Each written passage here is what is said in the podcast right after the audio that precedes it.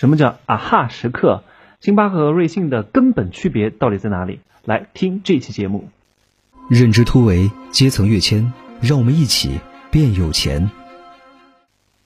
欢迎回来，各位战友们！我刚刚录完抖音的课程，哎呀，真的，你一对比音频和视频，就会发现录音频是一件多么幸福的事情。我不用画粉底，不用打侧影，不用调光，甚至，哎呀，不用穿衣服。好吧，现在是二十二点四十分哈。那今天讲一个叫啊哈时刻，啊哈时刻英文名叫啊哈 moment，就是尖叫时刻。这个是从从哪儿来呢？为什么叫啊哈时刻呢？就是以前我举个例子哈，就在国外引过来的一个概念。两个朋友之间聊天，你跟一个朋友给你呃讲一个事情，A 和 B 讲一个事情，然后 A 讲的特别兴奋，B 其实没有什么太大感觉，就嗯哼。嗯，哦吼，嗯，就是嗯，就告诉你我对你的话题没有什么感觉。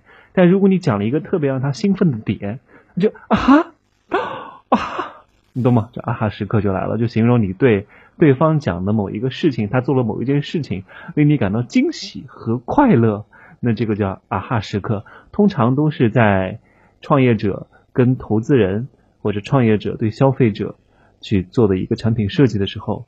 投资人和消费者感觉到了惊喜，这个时刻就叫做啊哈时刻。我为什么今天要讲这个啊哈时刻？是因为我们都是做生意的嘛，听我节目的也都希望自己可以变得越来越好。不管你是卖东西、卖微商、卖直销、卖社交电商，不都希望自己的粉丝群体越来越多嘛？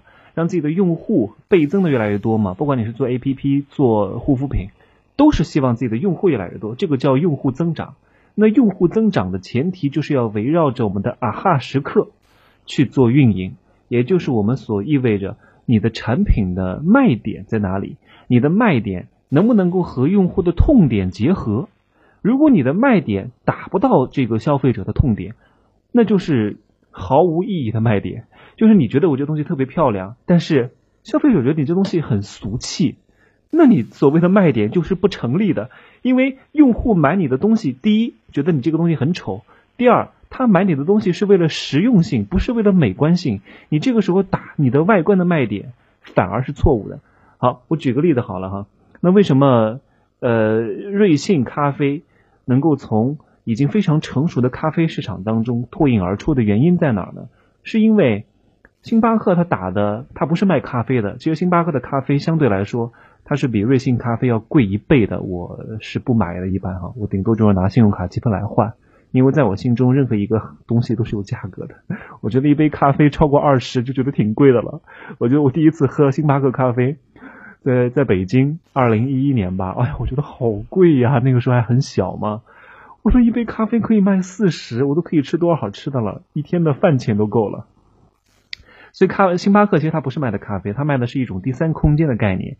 你到里面去办公，顺便点一杯咖啡，就是家和公司之外的第三空间。它打的是这个概念，它这个概念就是它的啊哈时刻，就是各你可能不会特地去喝星巴克，我相信各位也分不清一般的咖啡和星巴克它到底有什么区别啊？我不是说速速叫叫叫速溶咖啡哈，就一般的手工咖啡，其实。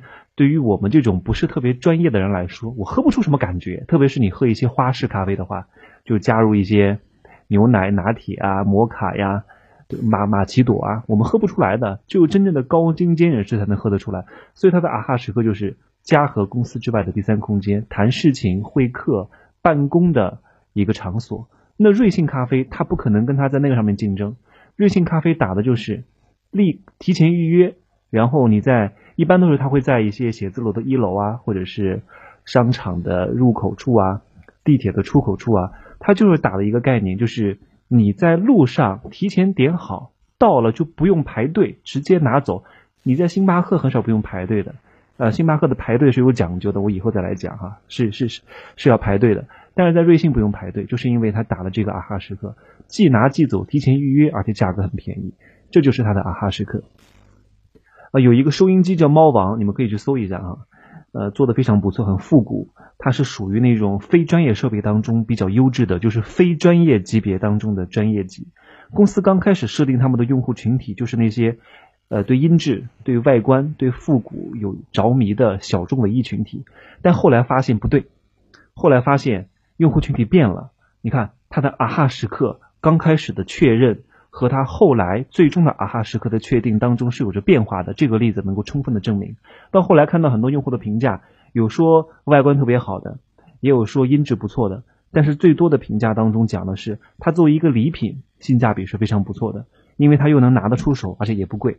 你想想看，如果我们要送一个三百多块钱的礼物的话，其实很难做到这个不丢人的。但这个猫王基本上你又能拿得出手，看得出品质也很好，所以这个是这个厂家没有想到的，这个才是用户的啊哈时刻和刚开始这家公司想的啊哈时刻，就是对音质有要求，然后对外观特别有要求的用户，不是这样的，反而是那些送礼的觉得很合适，所以这家公司及时调整策略，后来呢，他们就。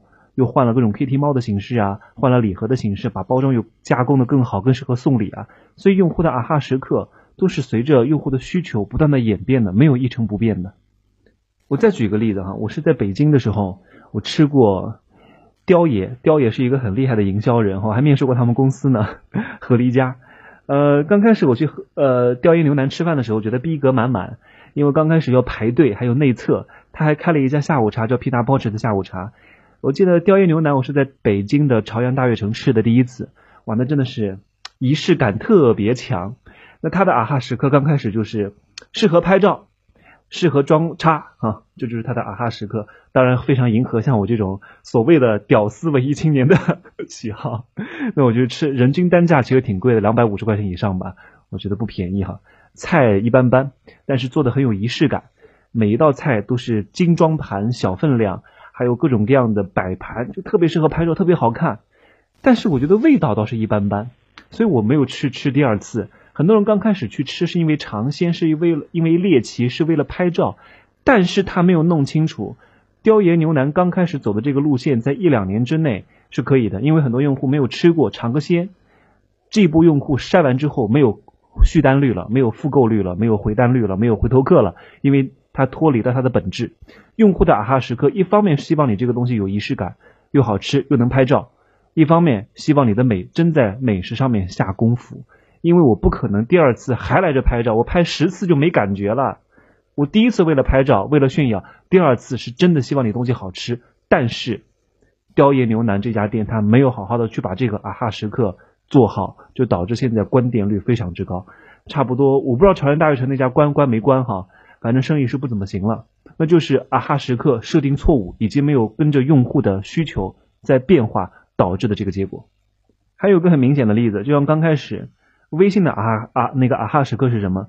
我们刚开始都是用飞信啊，暴露了年龄，用飞信，用短信，因为短信是不能发语音的嘛，顶多发个图片彩信。